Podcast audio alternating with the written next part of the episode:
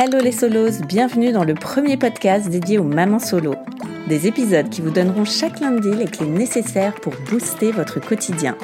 Je suis Shane Love, maman solo d'un petit garçon et j'ai décidé de nous rassembler pour que l'on chemine ensemble vers du bien-être, mais aussi pour parler sans langue de bois de ce qui ne va pas. Alors installez-vous confortablement, vous êtes ici chez vous. Il était une fois Anouk qui a décidé de créer page après page son propre conte de fées. En couple pendant une dizaine d'années, elle se sépare et lorsque sonne ses 35 ans, elle s'interroge sur ses possibilités pour devenir mère. D'abord, elle décide de congeler ses ovocytes mais n'ira jamais jusqu'au bout du parcours car c'est un autre chemin qu'Anouk décide d'emprunter, celui de l'adoption. Après des premières démarches en France peu concluantes, Anouk se tourne vers le Maroc, à Tanger, où une pouponnière accueille les enfants depuis leur premier jour pour leur trouver une famille. Et c'est le coup de foudre avec son petit garçon, puis avec son deuxième petit garçon, et avec sa petite fille qu'elle récupérera seulement dans quelques mois. Car oui, Anouk est maman solo de trois enfants adoptés et malgré les embûches, malgré la perte de son emploi, le jugement des autres et la fatigue, elle a construit sa famille magique, celle pour laquelle elle était faite. Dans cet épisode, on parle du lien du sang, d'être une bonne ou une mauvaise mère et d'avoir un quart d'heure pour répondre. Bonne écoute Hello Anouk Salut Merci de nous raconter ton histoire dans Hello Solos. Avec plaisir et ravie euh, de, que tu sois chez moi. Merci pour ton accueil. Avec plaisir. Alors, je te laisse te présenter rapidement, euh, nous dire euh, ce que tu fais dans la vie, combien tu as d'enfants et depuis combien de temps tu es maman solo. Ok. Alors, je m'appelle Anouk, j'ai 44 ans. On va pas trop le dire, mais. j'ai trois enfants. Maintenant, on mhm. peut dire j'ai trois enfants. Donc, j'ai deux petits garçons de 5 ans et 3 ans et une petite fille euh, qui a 5 mois et qui n'est pas encore parmi nous parce qu'elle est en train de faire ses papiers. Et oui, tu vas nous raconter tout ça. Donc ça fait en gros 5 ans et demi que tu es maman solo. Oui, c'est exactement ça. Ouais. Mm. Exactement. Alors au début, euh, Jade n'était pas là, et puis euh, mais on peut dire qu'à partir du moment euh, où on sait qu'on va être maman, on l'est un peu parce que du coup on prépare. Ouais. On se prépare, on prépare. Toi, plus jeune, comment tu imaginais euh, ta future vie de famille, ta vie amoureuse? Est-ce que tu étais très conte de fées ou pas du tout? Alors moi je viens de la campagne déjà et euh, je m'imaginais avec un scénic, trois enfants, un pavillon et en fait ça s'est absolument pas passé comme ça, mais vraiment pas. Euh, C'était pas forcément euh, une condition familiale. Euh, mais plutôt environnemental parce que du coup euh, en province, alors sans euh, faire de caricature, hmm. les modèles sont assez classiques, enfin du moins l'étaient beaucoup plus il y a, il y a 30 ans. Et je m'imaginais pas du tout monter sur Paris. et puis au final, ça s'est fait. J'ai eu mon bac. Et après, je suis partie faire mes études. Et j'ai atterri à Paris, enfin à Cergy. Parce qu'au début, quand on est étudiante, euh, en Paris, c'est complètement inabordable. Donc j'étais à Cergy, j'ai fini mes études là-bas et j'ai trouvé euh, du boulot tout de suite. Donc je suis restée euh, ici. Et au final, bah, maintenant, ça fait 24 ans que je suis ici. Donc je suis plus parisienne que provinciale. Mmh. Et, et, je me vois pas repartir. Voilà, ma, ma vie est ici et j'ai fait un mixte en fait entre mon éducation et, euh, et ma, ma vie, en tous les cas d'adulte. Voilà, et tout ce mélange fait que je suis restée ici. Ok. Sans scénique, et sans, pavillon. et sans mec. Et sans mec. du coup, ouais, ouais, c'était pas du tout prévu. Euh, moi, j'ai j'ai une grande, grande histoire d'amour très jeune. Je suis restée euh, plus de 10 ans avec quelqu'un. Et, euh, et puis, euh, voilà, à 30 ans, parfois, on n'a plus forcément. on a évolué différemment. Mm. Et voilà, moi, après, j'ai eu d'autres contextes. Mes grands-parents, du coup, sont tombés malades. Donc, du coup, j'ai passé beaucoup, beaucoup de temps à m'occuper d'eux. Ok. Et puis, je me suis arrivée je suis arrivée à 35 ans. Et ben, j'étais toute seule alors qu'avant, j'avais jamais été célibataire. Mm. Et puis là, je me suis dit, ok, euh, c'est pas grave, en soi, c'est pas grave. Par contre, il y avait quelque chose euh, qui, moi, me tenait en cœur, c'était la maternité. Vous en aviez parlé avec ton ex euh? Ouais, on en avait parlé. Après, culturellement, on était diamétralement opposés, donc il y avait pas mal de choses sur la partie éducative qui mmh. Mais en tous les cas, pour moi, c'était une évidence. Donc j'arrivais presque à 35 ans avec un peu de tristesse sur le fait que je n'avais pas réussi à, construire cette partie. mon travail, j'avais un travail qui me plaisait, j'avais pas mal de potes, je voyageais, donc c'était cool. J'arrivais à m'épanouir en tant que femme. J'avais, vraiment trouvé ma voie mm. entre guillemets, mais il me manquait quelque chose. Et, et voilà, et là du coup euh, il démarre euh, un petit peu, euh, j'ai démarré une analyse sur moi en tous les cas, où je me suis dit, ok, bah, qu'est-ce qu'on fait? Est-ce qu'on attend? Parce que voilà. oui, là, tu es vraiment dans, l'entre-deux. Exactement. Ou est-ce qu'on commence à réfléchir à une autre façon d'être maman? Mm. Et puis, ça peut être plutôt cool. Moi, très rapidement, alors j'ai quand même fait de la préservation. Mhm. Ça, ça avait été. Euh, de tes ovocytes Exactement. Ça a super bien marché. Ok. Et T'as fait ça en France? J'ai fait ça en France parce que du coup, euh, j'ai, euh, j'ai une gynéco qui est top, c'est-à-dire que pour elle, à partir de 35 ans, bah, ça peut potentiellement devenir un peu compliqué. Mm. Donc ça, c'est de façon factuelle. Donc, moi, j'ai beaucoup d'endométriose. Donc, comme j'étais opérée régulièrement, elle m'avait dit tu devrais en profiter et on passe ça en fait euh, en PMA parce que tu pouvais le faire. Ah. Euh, et j'ai fait de la préservation parce qu'à l'époque tu n'avais pas le droit de le faire bah sans motif médical. Mm. Donc du coup j'ai été associée au process PMA euh, via le traitement de l'endométriose. et j'ai fait, j'ai fait cette préservation pour me laisser le choix en tous les cas. Par contre moi rapidement, même en faisant le traitement, c'était absolument pas une évidence pour moi. Tu ne voyais pas forcément faire tout le parcours derrière Pas du tout. Euh, Déjà, médicalement, je trouvais ça très lourd. Alors, euh, j'ai une admiration pour euh, les couples et les femmes qui le font. Hmm. Parce que vraiment, et encore, moi, je ne l'ai fait qu'une seule fois, c'est vraiment quelque chose de très, très difficile où on se sent tellement seul, tellement seul dans cette process.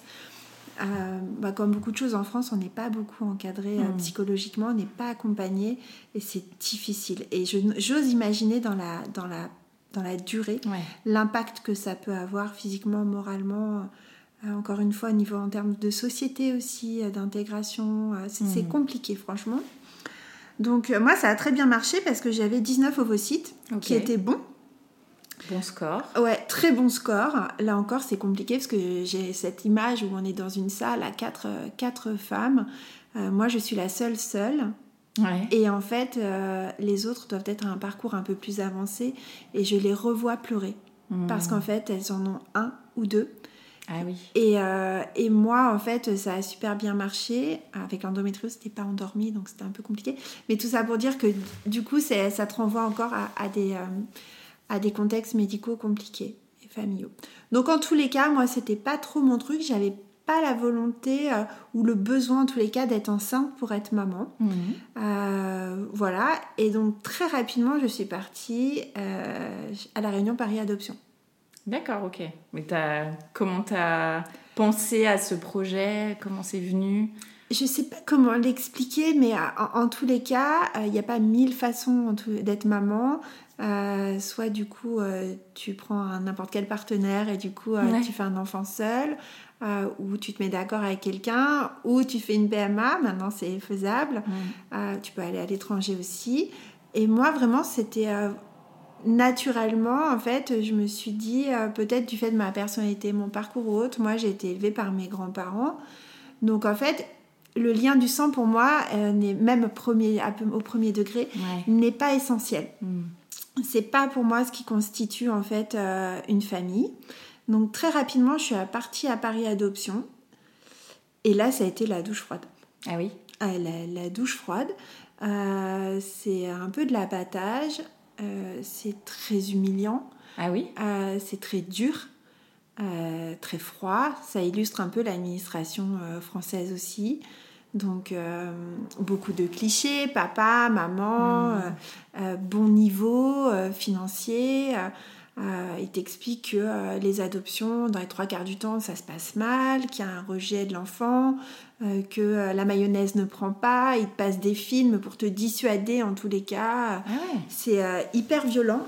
Moi, je suis ressortie, mais j'étais hmm. effondrée. Il y a l'aspect financier, donc il y a plein plein de choses. Mais j'ai quand même euh, lancé l'agrément. Je me suis dit, euh, on va voir. Et là, en tant que femme célibataire, tu n'étais pas prioritaire ou Tu n'es pas prioritaire. ça. Hmm. Donc en fait, je crois que le taux de conversion, il doit être de 1%, voire 2%, un truc eh comme ça. C'est vraiment pas grand-chose. On est loin de pupille, en tous les cas. On est vraiment très très loin.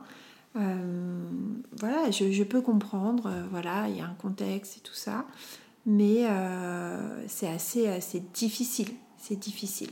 Donc là, on ressort, et c'est important de le dire, c'est parce que en fait, à chaque fois, on met de la négativité dans les projets, et moralement, on a intérêt à être prêt là-dessus, ou mm. du moins à savoir rebondir, parce que c'est compliqué. Et c'est aussi l'intérêt que j'avais de, de, nous entretenir parce qu'en en fait, il faut se dire que euh, ça peut arriver. Et ça arrive. Voilà, ça c'est important. Il y a des choix qui se présentent à nous et parfois il faut, euh, il faut persévérer. Hmm. Donc moi j'avais une facilité, euh, c'est que j'étais musulmane. Donc je savais qu'il y avait une autre typologie qui s'appelle la kafala, qui est une adoption simple juridiquement, de prime abord. Après, on peut la changer si on le souhaite. Mais du coup, c'est une adoption dite religieuse, euh, transposée en France via une adoption simple, donc pas plénière. Donc juridiquement, il y a quelques euh, différences. Une fois que l'enfant euh, sera naturalisé, vous pouvez appliquer la juridiction française et le basculer en adoption plénière. D'accord, donc là, c'est une adoption que tu dois faire à l'étranger. Exactement. Donc l'obligation, c'est d'être musulmane. Ok. Voilà. Euh, c'est une adoption qui est très ouverte aux mamans seules, mhm. parce que ça représente à peu près 50% des attributions. Ah oui. Donc c'est un élément hyper important. Euh, l'islam est, très ouvert là-dessus. Euh, les, les autorités maghrébines, alors je vais parler du Maroc parce que moi mes adoptions euh, viennent du Maroc, mais mes enfants sont, sont, marocains. En Algérie, il y a quand même quelques conditions. Il faut être, euh, il faut être d'origine algérienne. Ok. Voilà. Au Maroc, encore une fois, ils sont beaucoup plus euh, ouverts là-dessus. Pas toutes les pouponnières, mais en tous les cas, il y a quelques pouponnières qui le sont. Donc moi, je suis partie à une nouvelle réunion dédiée au kafala. Euh, sachant que j'avais déjà fait mon premier entretien pour l'agrément et que la personne m'avait dit Kafala, nous on n'aime pas ça, euh, voilà, on n'est vraiment pas fan. Pour quelle raison? Parce que euh, c'est une adoption simple, ils comprennent pas trop comment ça fonctionne. Par exemple, la France ne, donne pas de congé d'adoption pour une kafala. Ah oui, ils ne reconnaissent pas, alors que la CAF t'attribue une pension dédiée à la kafala. Ok alors qu'il y a une circulaire, c'est-à-dire que l'autorité marocaine contacte les autorités françaises pour que du coup, de part et d'autre, il y ait un accord commun. Ça, c'est mhm. nouveau, ça fait trois ans que ça existe. Donc en fait, c'est reconnu, étant donné que euh, le Maroc demande l'aval de la France et réciproquement. Oui, tout est carré. Tout est carré. Mais euh, voilà, il y a certaines choses qui ne, qui ne sont pas encore euh, en place. Il y a certaines équipes, euh, notamment en province, qui ne savent pas du tout comment ça fonctionne. Donc vous avez des familles notamment euh, qui sont bah, laissées un peu pour compte parce qu'elles ne savent pas trop comment ça se passe. Voilà. Moi, j'ai eu beaucoup de chance parce qu'à Paris, ça se passe pas trop comme ça. Mhm. Donc déjà, quand je suis arrivée à la Réunion Cafala, ça n'avait rien à voir avec Paris Adoption, beaucoup plus cool, hyper ouvert il n'avait jamais, quasiment pas fait d'adoption avec euh, une maman seule franco-française. Donc on s'est dit, on va, il y en avait une ou deux, mais qui n'étaient pas passées via le biais de l'association. Donc on a décidé de se lancer. Euh, j'ai lancé mon enquête sociale, donc qui est une procédure plus allégée que euh, l'agrément, parce que c'est ce qui demande. Donc il n'y a pas l'enquête psy, donc c'est plus allégé. j'ai eu un premier refus par Paris, parce que je travaillais trop. D'accord. Donc, euh, ce qui est un peu ambivalent parce que vous devez avoir un certain niveau de revenu, mmh. mais ne pas travailler pour être disponible pour un enfant. Donc, en gros, on renvoie au modèle classique, c'est-à-dire qu'il faut être marié mmh. à la maison euh, pour avoir un deuxième revenu. Voilà, en gros, c'était ça. Donc, euh, ça, c'était l'agrément qui a été L'enquête sociale. Donc, j'ai fait un recours. Donc, vous avez 10 jours pour faire un recours auprès directement d'Hidalgo.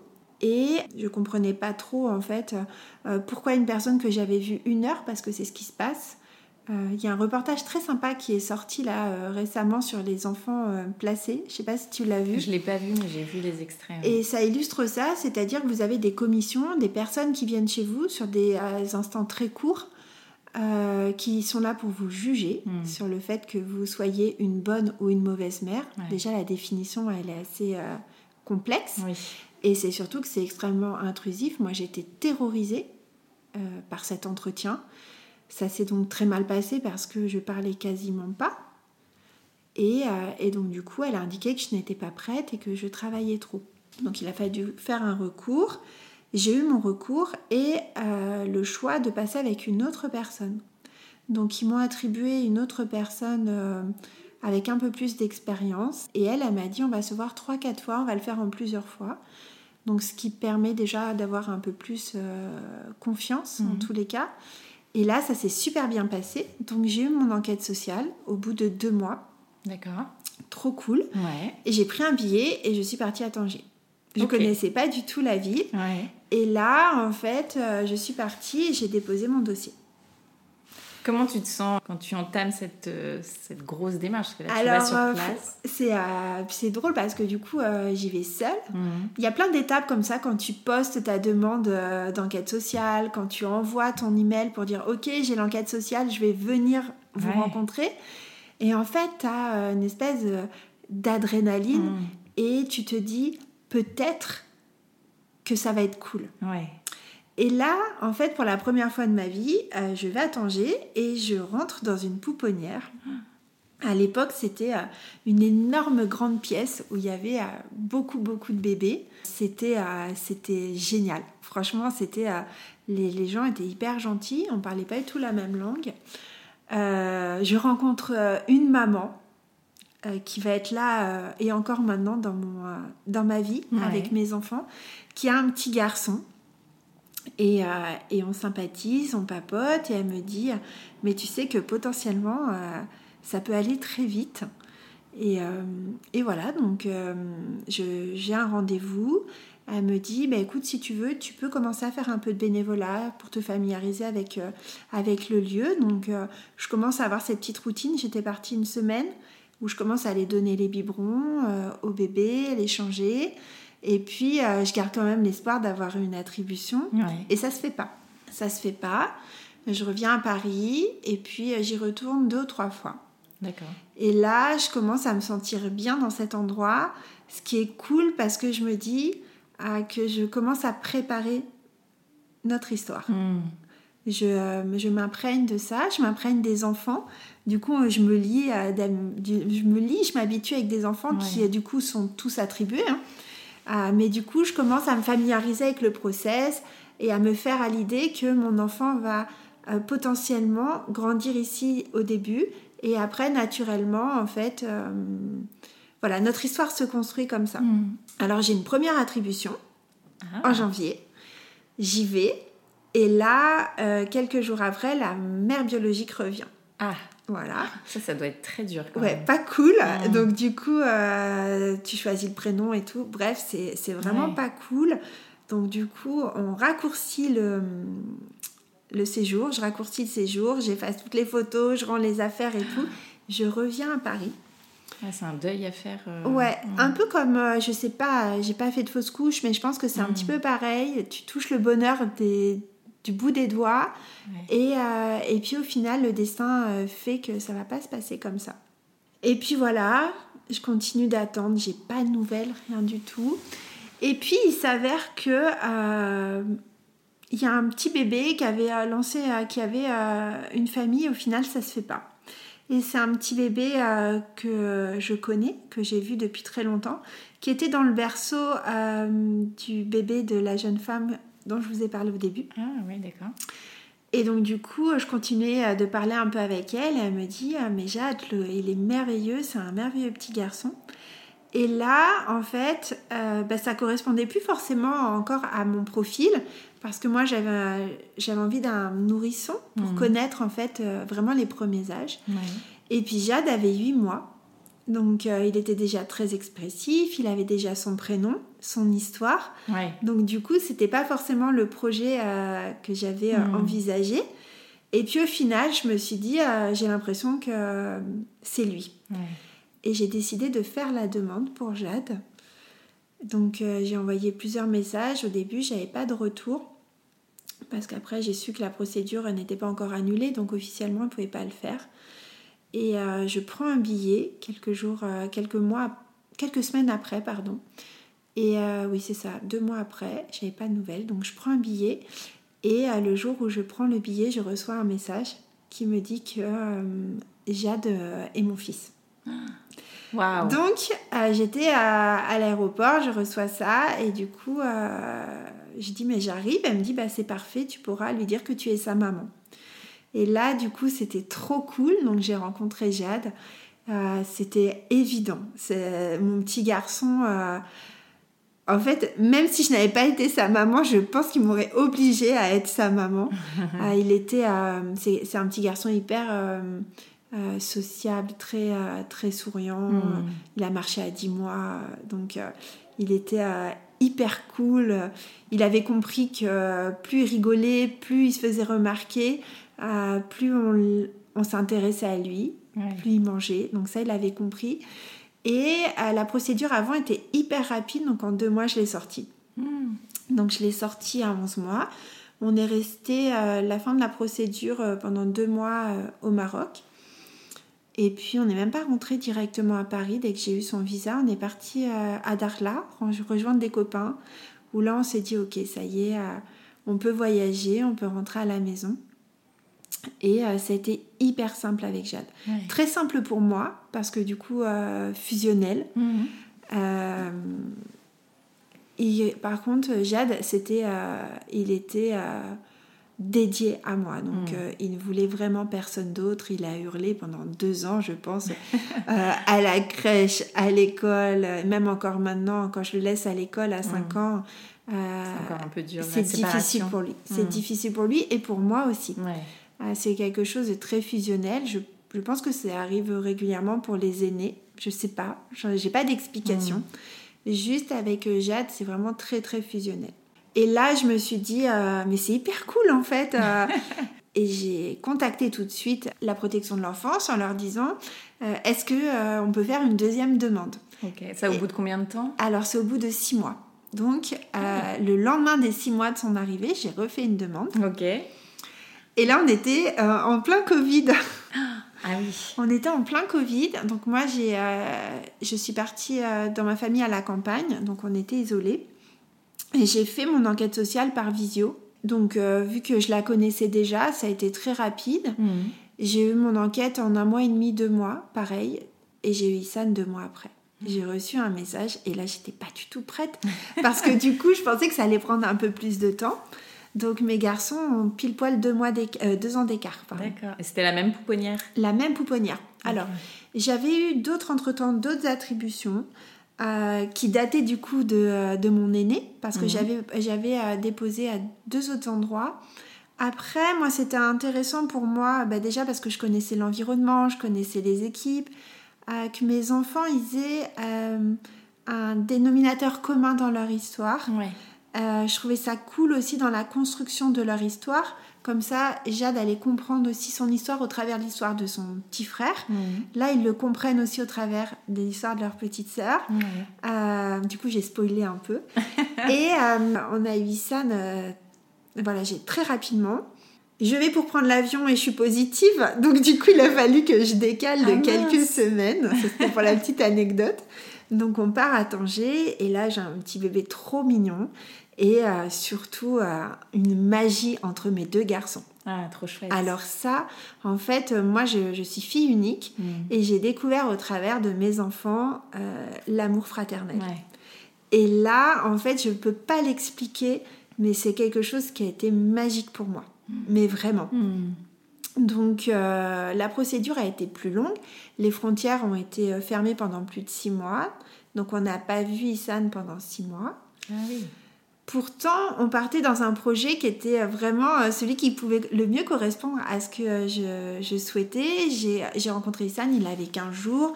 J'ai choisi son prénom, qui veut dire la bienveillance. Donc, vraiment, j'avais bien euh, préparé. Et là, bam, le Covid. Donc pendant six mois, quand j'ai revu mon fils, je l'ai reconnu juste par sa tâche de naissance en ah fait, parce que euh, au bout de six mois, c'était compliqué. Et là, euh, Issan, lui, c'était un bébé beaucoup plus timide, introverti. Il a mhm. vu personne pendant six mois. Donc du coup, il était, ça a été plus compliqué pour lui. L'adaptation a été plus compliquée, surtout avec les adultes et moi. Et, euh, mais il y avait son grand frère. Donc en fait, euh, sa personne de référence a été très rapidement, voire immédiatement son frère. Ok. Donc, euh, donc voilà, c'est son frère qui était sa sécurité. Hmm. Et, heureusement du coup qu'il arrivait dans ce positionnement dans la famille parce que euh, vraiment avec, avec, moi ça a été compliqué au début. Moi aussi du coup parce que ça a beaucoup chamboulé ma vie. Le deuxième, euh, j'étais débordée. j'étais même dépassée. Ouais, tu m'étonnes. C'était euh, vraiment pas cool. Mm. Même des moments un peu difficiles, la logistique, le travail où c'est compliqué parce que vous êtes jugé. Maman seule, un enfant, ça passe. Maman seule, deux enfants, là on commence à se dire oui, c'est assez étrange, ça y est, elle, ne veut plus travailler. Euh. ah oui Ouais, c'est euh, le regard des gens change, euh, le jugement. Les gens, ça y est, ils deviennent vraiment juges de votre vie. Mais comment tu vas faire Deux enfants, toute seule Déjà avec un, un, ça suffit. C'est assez marrant comme les gens peuvent être intrusifs quand vous êtes mère célibataire. ce ne sont pas des conseils qu'ils vous donnent, ce sont des jugements, des avis. des mm. avis euh, parfois très violent, mais vraiment extrêmement violent. En plus, on a un postpartum, hein, même avec l'adoption, on est, on est déboussolé. Enfin, on a un bébé qui est là, toute notre vie change, l'équilibre est, est, totalement modifié. Et beaucoup de maladresse parfois. Euh, euh tu en avais parlé à ton boulot que tu adoptais en solo Oui, oui, oui, oui, oui, oui. Mais euh, dans un milieu euh, assez masculin, euh, financier, il n'y a pas de place pour l'affect. Un enfant, ça passe, mais deux, ça ne, ça ne passe pas. Hmm. Ça ne passe pas. Donc là, on rentre un peu plus dans les difficultés euh, sociétales, où là, deux enfants seuls euh, en plus, les gens, ils commencent à, te dire Mais comment tu vas refaire ta vie euh, avec deux enfants C'est n'importe quoi, t'as 40 ans. Donc, vraiment, en permanence. Euh, oui, c'est lourd. C'est très lourd. Même à l'école, en fait. Hmm. À l'école, moi, il était dans une petite école. il n'y avait aucune famille. Monoparentale. Monoparentale. Hmm. Aucune. Aucune. Ouais. Donc, euh, moi, j'ai eu des, gros chagrins de mes enfants hein, qui ne euh, comprenaient pas pourquoi on leur disait qu'ils étaient différents, ah des choses comme ça, pourquoi j'ai pas de papa et pourquoi les autres en ont. Donc, il y avait plein, plein de choses qui arrivaient euh, en même temps et du coup, qui étaient assez compliquées à gérer émotionnellement. Bon, après, il y a toujours des pédopsies qui sont très, très sympas pour. Mm. Lorsqu'il faut être accompagné, je pense qu'il ne faut pas hésiter. Mm. Euh, même plus tard, parce qu'en fonction de l'âge, de notre âge, de l'âge de nos enfants, du contexte et tout, je pense qu'il faut vraiment pas hésiter à demander de l'aide de part et d'autre. Mm. Et, euh, et, de prendre conscience, donc ça c'est un peu long, de prendre conscience qu'il faut impérativement se prendre du temps. Pour soi, oui. Pour survivre. Ouais. en tant que femme. Et ça, moi, je l'avais pas compris à la première euh, maternité. C'est vraiment la deuxième ou quand on tombe très bas, hmm. on se dit il faut qu'on trouve une solution. On peut pas finir comme ça en fait. On peut pas être. Euh, Parce que toi, ça t'a coûté ton boulot en fait. Ouais, exactement. Hmm. Ça m'a coûté mon boulot. C'est incroyable. Ça existe encore. Ouais, ils t'ont mis au placard, tu me disais. Totalement. je suis rentrée de congé mat et euh, il y avait quelqu'un qui était assis à ma place. Incroyable. Donc euh, beaucoup de beaucoup de tristesse.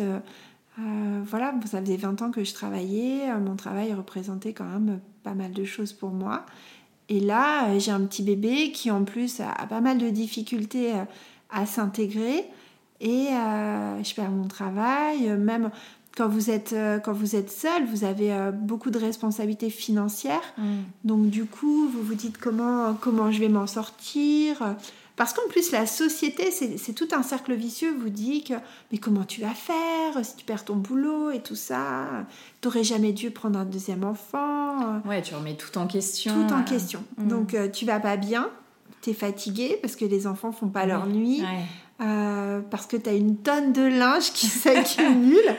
et là, tu dis, ok, il faut, faut, trouver une solution. Donc mm. j'ai changé de travail pour prendre quelque chose de plus modulable. C'était euh, inévitable.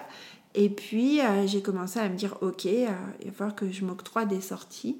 Alors au début, c'était la crise à la maison. Ouais. Euh, et puis maintenant, c'est assez naturel. Toutes les deux, trois semaines, je m'octroie une soirée que pour moi. Alors tu fais quoi quand tu t'octroies des moments rien que pour toi? Déjà, j'aime bien les dîner calmement. Ça paraît anecdotique, mais moi j'ai deux enfants de 3 et 5 ans. Je me suis toujours obligée à... Enfin, pas obligée c'est important pour moi que l'on mange ensemble. Mm.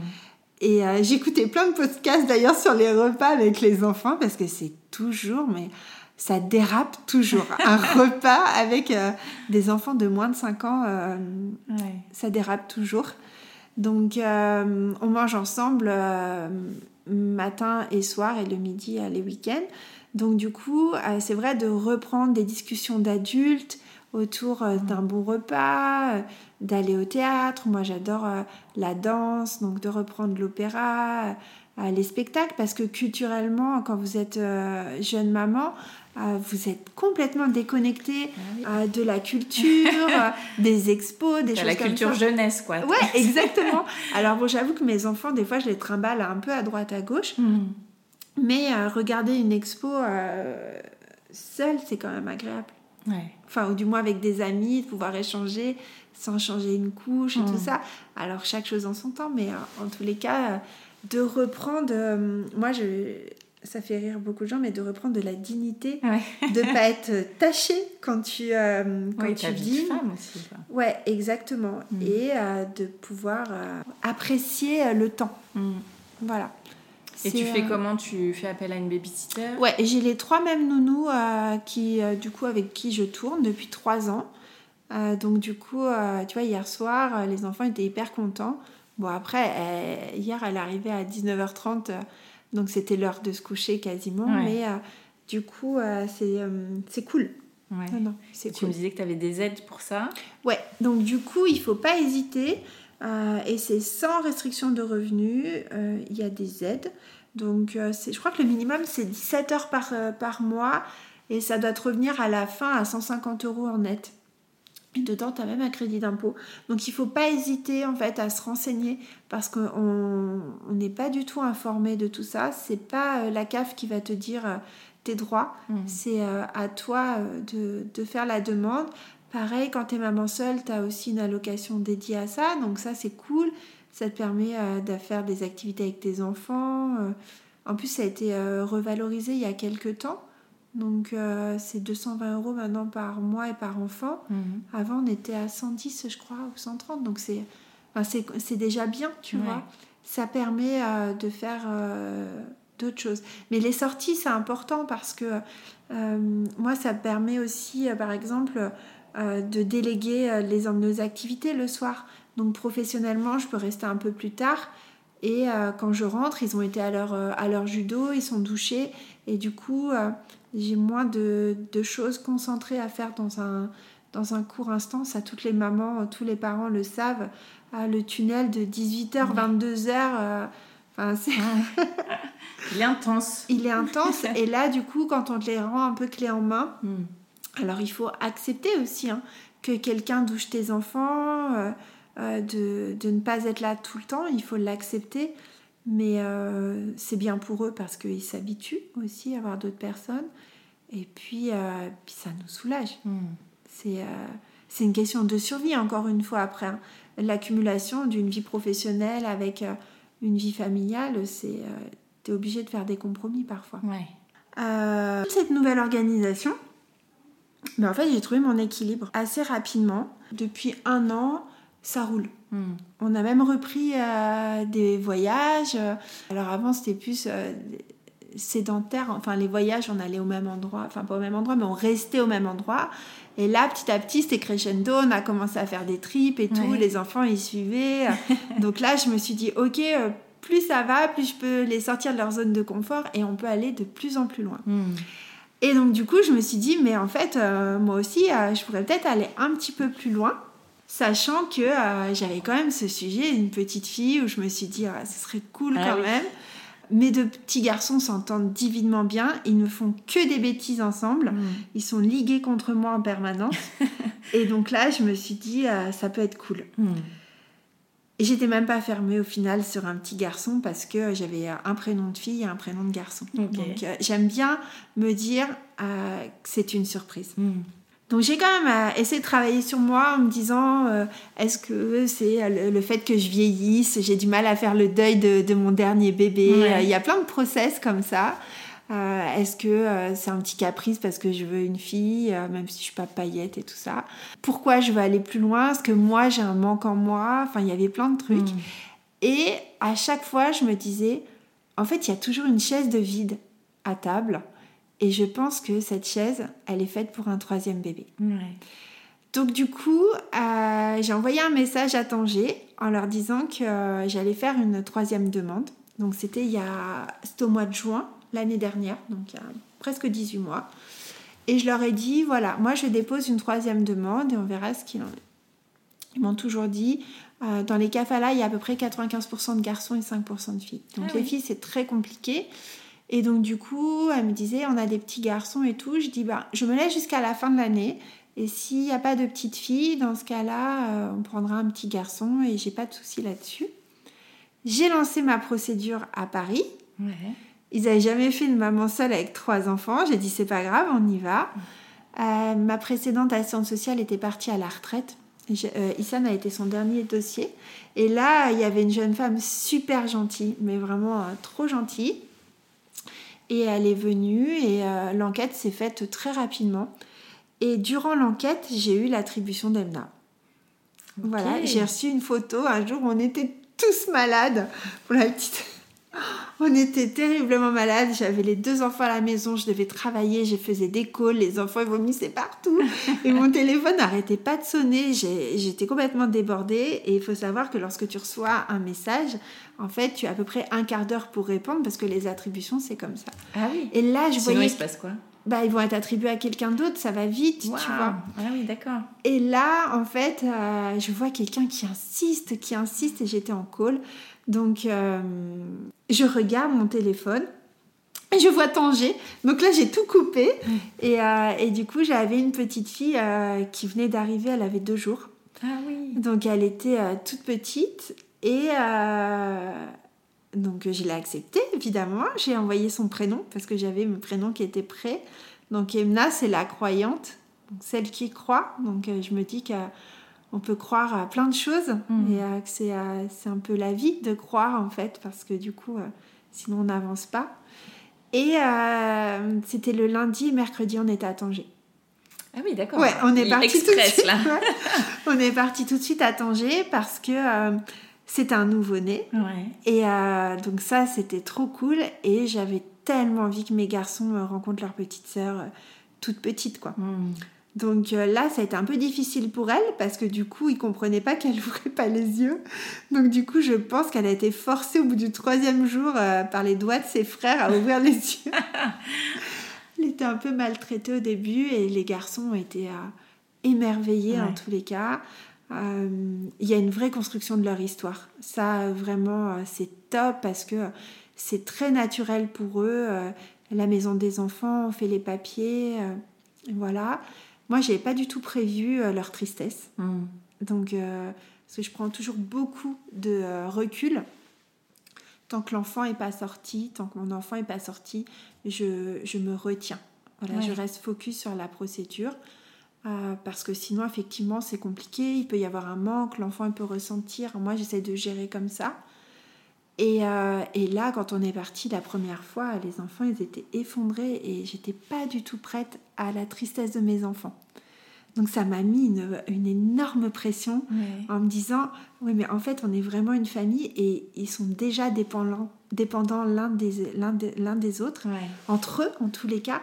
Et j'étais pas prête à ça. Ils étaient tristes parce qu'ils comprenaient pas pourquoi vous repartiez Exactement. sans la petite sœur. Exactement. Hmm. Et ça, je m'y attendais pas du tout. Tu vois, j'avais pas préparé euh, ça avec eux. Donc maintenant, ils ont compris. Mais voilà, c'est un petit manquement que j'avais pas eu au début. J'étais, euh, euh, j'ai perdu mes moyens. Ils étaient effondrés et, et là, ils comprenaient pas pourquoi d'autres familles avaient le, les, leur petite sœur ou leur petit frère bébé et pas eux. Donc, mais c'est très bien parce que je trouve qu'on rentre dans leur histoire et, et on construit ensemble en mm. fait euh, euh, certaines pierres en fait euh, à l'édifice quoi. Donc donc voilà et là je suis en plein une pleine procédure avec Emna. On y est parti cet été. on y est parti à la Toussaint où j'ai fait le process et là on ira la, la rechercher tous ensemble. J'espère dans trois mois. Ouais. Pourquoi c'est si long? C'est long parce qu'ils ont renforcé la procédure. Euh, ce qui est plutôt bien, ils ont renforcé certaines, certaines étapes au Maroc. Donc euh, il y a plus d'enquêtes, vous avez des enquêtes religieuses, de mœurs, police, euh, sociales et autres. Et puis désormais, les deux juridictions ont décidé de se mettre ensemble pour analyser la demande. D'accord. Entre la validation qui a été faite en France pré-attribution, l'attribution, la vérification mais également euh, une revue de l'enquête sociale post-attribution. C'est-à-dire que là, euh, l'administration française va me demander en fait comment se passe l'attribution, la procédure, et ils vont acter les documents du Maroc, et donc du coup le Maroc va dire ok, la France est d'accord. D'accord. Donc c'est ce qu'on appelle la circulaire. Ça alourdit d'à peu près 4-6 mois, hmm. donc c'est plus long. Par contre, en fait, c'est un meilleur encadrement. Donc ça, c'est bien. Hmm au final, pour les enfants, c'est bien. Et puis moi, je crois que j'ai euh, accepté en fait euh, euh, d'avoir une grossesse adoptive. C'est-à-dire que la procédure dure à peu près 9 mois et, et c'est le, le timing parfait pour préparer l'arrivée d'un bébé au mmh, final. Ouais. Parce qu'il faut quand même se préparer psychologiquement, moralement, matériellement, non. Je mmh. pense qu'il n'y a pas besoin de préparer grand-chose. Mais euh, de se préparer, c'est plutôt bien. Ok, donc dans quelques mois. Dans euh, quelques mois, ouais. Dans quelques mois. Euh, donc là, il me reste trois mois, ça commence à être un petit peu le rush quand même. Donc j'ai enfin commandé les habits, là, quand même, un petit trousseau. bon, j'ai toujours des choses de mes garçons, oui. Et puis le reste suivra. Hmm.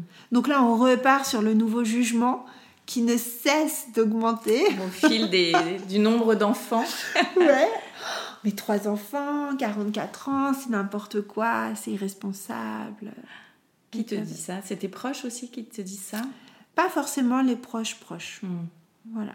Mais euh, les proches, en fait, euh, mes enfants font vraiment partie euh, de leur vie et c'est tellement cool. Ouais. Voilà, il n'y a, pas, a pas de sujet. Par contre, c'est marrant, tout le monde me, me dit oh, Mais quel courage, c'est merveilleux ce que tu fais.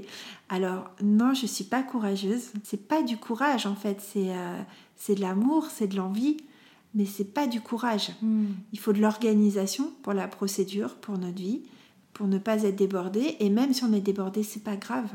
En fait, c'est pas du courage, c'est euh, c'est ma famille. Euh, et, une chose importante aussi, je sauve personne. Ouais. Je sauve pas mes enfants. Je n'aime pas les mots euh, abandon hmm. parce qu'ils n'ont jamais été seuls. Ils ont toujours été à la pouponnière et après avec moi. Leur histoire, euh, elle, est magique. Ils sont merveilleux, mes enfants, en fait. Hmm. Et si à la rigueur, quelqu'un a été sauvé, c'est moi, mais pas eux. Et parce qu'on entend aussi, oh, si tu n'avais pas été là pour eux, mais en fait, le, sujet n'est pas là. En fait, mm. notre histoire était déjà définie en amont et, euh, et personne ne me doit rien. Les enfants ne me doivent rien. Mm. En fait, on est une famille comme les autres. Et ça, c'est des, des, choses qui sont importantes. Et, et les mots, en fait, qu'on peut entendre parfois sont un peu, euh, un peu difficiles. Mm. Parce que vraiment, j'ai sauvé je n'ai pas sauvé mes enfants. tu as construit ta famille. J'ai construit, on a construit notre famille. Tu leur en parles de leur histoire? Oui. depuis le depuis plus jeune âge? Depuis le plus jeune âge. Mhm. après, il y a des choses qui ne sont pas encore, qui n'ont pas été abordées parce qu'ils sont petits. Voilà. moi, il y a déjà l'absence du papa. Pourquoi j'ai pas de papa? Pourquoi j'ai pas été dans ton ventre? Donc ça, j'ai pas été jusqu'au bout aussi. J'ai pas abordé la mère biologique. Mm. Je l'ai pas abordé parce qu'ils sont petits. Par contre, ils savent voilà, que euh, une famille, c'est parfois une maman, parfois un papa, deux mamans, deux papas. Alors évidemment, on est musulman, donc du coup, il faut euh, trouver le juste milieu dans le discours. Euh, parce que voilà, notre religion a une histoire aussi. Donc il faut que moi, je trouve les bons mots adaptés entre ma religion, ma famille, la société et surtout en fait euh, l'histoire dans laquelle vont, va s'épanouir mes enfants mm. et vont être à l'aise lorsqu'on va leur poser des questions. Parce qu'entre nous, il n'y a pas de sujet, il n'y a pas de problème. Mm. Le problème peut résider à l'extérieur. Ouais. Est-ce que la mère biologique peut... Euh... Non, c'est fini. Et ça, euh, en fait, c'est durant le début de la procédure, on a, on a quelques mois. Mais euh, c'est fini. Après, il y a les certificats de non-recours. Donc, euh, ça, ce sont mes enfants. Euh, moi, juridiquement, maintenant en France, ils ne sont pas français encore, mais je vais pouvoir lancer la procédure pour Jade et Issa l'été prochain. ils sont devenus pas réservataires, donc ils hériteront de moi. S'il arrive quelque chose, ça c'est important. Et puis, ils ont mon nom maintenant. Ok. Donc ça, c'est hyper symbolique. Hmm. C'est vraiment très symbolique parce que lorsque vous passez la douane et qu'il faut donner les papiers, expliquer tout ça à chaque fois, euh, qu'à l'école, en fait, il faut se battre pour euh, qu'ils changent le nom de famille. Euh, voilà, il y a plein de choses comme ça où encore la société n'est pas très open. Hmm. Et point de vue financier, est-ce que tu as dû payer pour pouvoir adopter? Oui, oui, alors c'est assez simple, tu as un forfait pour tout ce qui est accompagnement de procédures administratives. Euh, donc c'est une avocate que tu euh, ou une assimilée avocate qui est là-bas. Euh, nous, c'est à peu près 2000 euros. D'accord. ce qui est beaucoup moins cher qu'une adoption internationale qui, du coup, s'apparenterait plus à entre 15 et 20 000 euros au ah final. après, ben, tout dépend du nombre de voyages que tu fais. Mm. Moi, tu vois, maintenant, j'ai trois billets d'avion. Donc, avec Emna, on, va y aller trois fois. Avec Jade, j'y allais tous les 15 jours. Tu vois, c'est pas pareil. Et après, tu as une pension que tu donnes tous les mois, ce qui est normal pour euh, ton enfant, pour euh, les frais de bouche et d'entretien. quoi. D'accord. Donc, ce qui est normal, parce que c'est quand même des, des, organismes associatifs qui vivent sur les dons. Ah oui, tu veux dire que tu, toi, tu verses une pension Exactement. à partir du moment où, tu as une attribution. Ouais. ouais. À la pouponnière. Exactement. Chaque mois jusqu'à temps que tu Exactement. récupères euh, voilà. l'enfant Ce qui est normal en soi. Ouais, ok. Parce qu'ils vivent bah, à base de dons. Donc... Hmm. Euh, voilà, ce qui, euh, ce qui correspond aux enfants euh, et aux soins, c'est tout à fait normal. Enfin, moi, ça me semble évident. Donc voilà. Et là, et là c'est l'aventure 3, je ne sais pas comment ça va être. Mais c'est marrant parce que j'arrive toujours pas à me dire que ce sera la dernière. Ah oui? Non. Ah. Mais je, je, suis âgée quand même. Il faut laisser aussi ma famille se construire, il faut du temps. Tu vois, pour Issan, entre Issan et Emna, j'ai attendu un an de plus qu'avec Jade. Hmm. Parce que ça, ça, prend du temps quand même. Euh, euh, un nouvel enfant. Ouais, ouais. Et comme il y a déjà d'autres enfants, bah, il te faut un peu plus de temps pour construire le lien, je trouve. Hmm. Il n'y a pas vraiment de règles hein, finalement euh, dans la construction d'une famille. Non. Il n'y a pas de règles et ce qui est important, c'est d'être bien. Nous, maman, d'être bien. Euh, j'avais vraiment envie euh, de parler avec toi et de dire aussi que la maternité solo, elle n'est pas forcément subie. Que c'est difficile parce qu'en effet, c'est plus simple à deux. Ça, c'est une certitude en organisation, euh, en construction de l'enfant aussi. Je pense que c'est bien pour les enfants aussi d'avoir deux parents, mais c'est pas obligatoire. Mmh. C'est la famille, elle se construit comme elle est et euh, c'est cool. C'est vraiment cool. Et il faut pas oublier cette option. Il ne faut pas l'oublier. On a, euh, on a cette possibilité qui s'offre à nous. Et euh, le contexte fait que parfois on arrive à un âge avancé parce que nous, femmes, on a quand même l'horloge biologique qui est là. Et oui. La PMA était ouverte maintenant aux mamans seules, donc ça, c'est une superbe avancée. Mm. Donc d'ailleurs, j'ai donné mes ovocytes. Et eh ben c'est ce que j'allais te demander. Je les ai donnés euh, et franchement, euh, euh, j'espère que que d'autres familles, qu'elles soient monoparentales ou pas, en bénéficient. Ouais, ouais, ouais. Extraordinaire. Ouais, ça c'est cool. Je les, je les, ai donnés après Issan. J'étais tellement dans le mal que je me suis dit non. en ne fait, plus d'options. Ouais, et puis du coup, j'ai fait le deuil de ma maternité biologique. Hmm. Pour moi, en fait, euh, je suis maman et, euh, et je n'ai pas du tout de soucis là-dessus. Et j'ai été maman de la façon dont je devais l'être. Et je, n'avais, euh, je me suis dit, ok, il y en a d'autres où du coup ce processus n'est pas évident pour eux. Mm. Donc ils préfèrent une autre option, mais ils ne peuvent pas biologiquement. Allez, on les donne. Parce que tu sais, tous les ans, tu reçois en fait une lettre, qu'est-ce que tu fais, tu les gardes, tu les gardes pas. Et donc euh, après Issan, euh, j'ai dit euh, on les donne. Donc j'espère, parce que franchement j'en avais 19, donc j'espère qu'ils auront été bien employés et que des familles seront, seront comblées. Ouais, ça c'est cool. Génial. Si c'était pas si difficile, surtout que maintenant bah, j'ai des enfants, le, traitement il est un peu casse-pied, je l'aurais bien refait. Ah oui. Et il, faut, il faut faire des dons. Si on le peut, franchement, il faut le faire parce que ça peut changer la vie d'autres personnes. Qu'est-ce que ça t'a apporté, toi, tout ce parcours? Ça m'a euh, ça m'a fait devenir femme. Ouais. Ouais. Parce que, euh, bah parce que j'ai grandi avec mes enfants, je suis devenue euh, quelqu'un d'autre. Et je trouve que la maternité m'a totalement épanouie. Avec ses hauts et ses bas. Mm. Mais c'est assez drôle quand ils sont tout petits, on a l'impression qu'ils monopolisent toute notre conversation, même quand on fait nos premiers dîners sans eux. Mais euh, ça donne une jolie dimension. Mais depuis que je suis maman, je comprends ceux qui n'en veulent pas. Ouais. Parce que c'est euh, c'est vraiment quelque chose qui chamboule. Et encore une fois, il faut qu'on respecte les gens qui ne veulent pas d'enfants. Parce que ça peut être difficile parfois. Et il faut respecter ça. Mhm. Et qu'est-ce que tu dirais euh, à une femme qui voudrait adopter? D'y aller. Ouais. Je leur dirais de surtout pas écouter les autres, de s'écouter soi, de voir en fait euh, notre zone en fait d'effort, de confort, parce que c'est quand même des procédures euh, moralement assez difficiles parfois.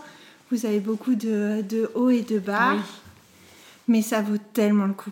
Et puis, euh, les familles, en fait, elles se construisent différemment. C'est quand même un peu plus vulgarisé maintenant, enfin la société évolue heureusement, de bien être à l'aise sur le fait de ne pas porter l'enfant au pas, ça c'est essentiel. Parce qu'on peut avoir euh, des envies et ça, faut respecter dans, dans, le projet de maternité, il faut, voilà, il faut bien étudier ça pour pas avoir de regrets ou autre. Sur le fait que euh, la non-ressemblance peut être un problème, les prénoms et choses comme ça. Il faut vraiment bien réfléchir. Mmh. Et puis, pour être à l'aise du coup après dans l'histoire. Et euh, oui, on peut construire une famille différemment. Et la vie est vraiment cool. Franchement, même seule, la vie est cool. Et puis on n'est pas forcément seul euh, toute la vie. Euh, on n'est pas seul, il y a ses enfants, il y a les amis, la famille. Et même si on est seul, c'est pas grave. C'est pas grave, on peut être heureux avec nos enfants comme ça. C'est un moment de vie qui est construit comme ça. Hmm. Donc il faut pas se mettre de barrière.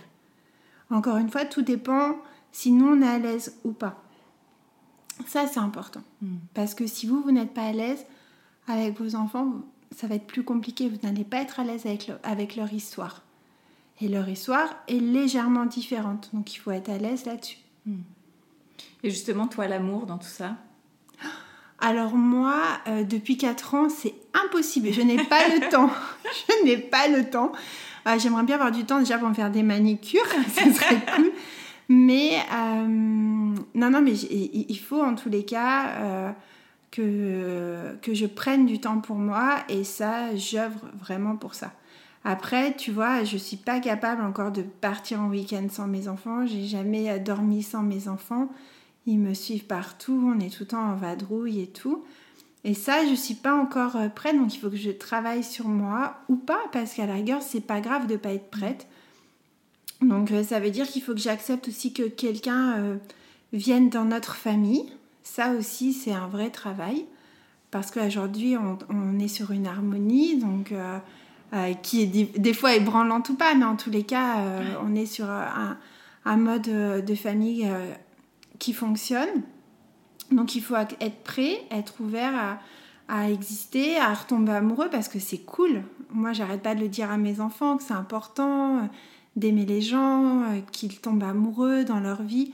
Donc il faut aussi que moi, je, me prépare à ça, euh, que je m'octroie du temps. Après, avec trois enfants, il faut trouver quelqu'un qui soit aussi ouvert à ça, mmh.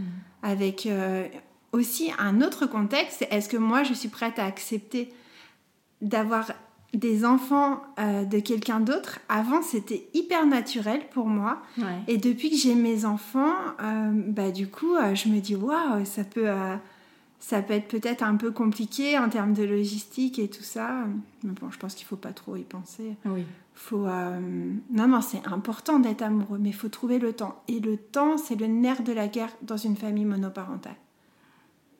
Enfin, moi, en tous les cas, c'est vraiment euh, la pierre précieuse de, ma vie. C'est-à-dire que je sais pas, je sais pas toi ou les autres mamans, mais en fait, mon cerveau, des fois, il va dans tous les sens. On doit penser à tout. J'ai deux plannings, des to-do list partout, des rendez-vous à droite, à gauche, euh, que les agendas ne chevauchent pas, c'est le plus compliqué. mais euh, voilà, le plus compliqué, c'est de se trouver du temps. Et ça, c'est difficile. C'est une organisation, mais c'est difficile c'est la petite enfance aussi. Après, euh, j'ose espérer que lorsqu'ils grandissent, ces enfants sont un peu plus autonomes, donc euh, on peut peut-être plus euh, prendre du temps, mais quand bien même, il y a quand même la logistique qui est là. Mm. Voilà. Non, mais il faut y aller par contre. Il faut parfois être, il faut être un peu égoïste, il faut penser à soi et je vois pas pourquoi on peut pas devenir maman si on est seul. Alors en effet, les partisans d'un maman, pas pour tous, diraient que euh, biologie. Mais il faut, il y a, d'autres façons des fois d'arriver à, ce que l'on a envie et vraiment, c'est un, enfin quand on a envie encore une fois, quand on a envie, parce que c'est pas une obligation, c'est pas une fin en soi. Mais si on a envie d'avoir un bébé et que potentiellement on peut, là, on peut arriver à ça, c'est cool. Mm. Moi maintenant, je, j'accompagne pas mal de familles euh, euh, via l'association et autres, où je leur fais part de mon expérience, des choses qui, qui ont foiré, des choses qui ont bien fonctionné, euh, les différents euh, cas de figure, parce que chaque enfant est unique, chaque maternité est unique. Donc des fois ça fonctionne pas, des fois il faut plus de temps, des fois c'est hyper easy. Donc il faut avoir conscience de ça. Et, c'est vrai que je, rencontre plein de familles formidables en devenir ou pas. Et c'est tellement cool. Ouais c'est super cool. Merci beaucoup Anouk. De rien, j'ai beaucoup parlé, non Non, c'est trop bien. super. Ben merci. Et puis si vous avez besoin, euh, si des personnes ont besoin d'infos, euh, avec plaisir. Je les envoie vers toi. Ouais. Merci. Merci. Merci d'avoir écouté cet épisode. J'espère qu'il vous a fait du bien. Si c'est le cas, n'hésitez pas à mettre 5 étoiles sur votre application podcast préférée et à en parler autour de vous. Ce petit geste m'aidera beaucoup à faire connaître Hello Solos. Je vous souhaite à toutes une très belle semaine et vous donne rendez-vous lundi prochain pour un nouvel épisode. En attendant, direction Instagram sur le compte hello.solos pour retrouver la communauté décomplexée des mamans overbookées.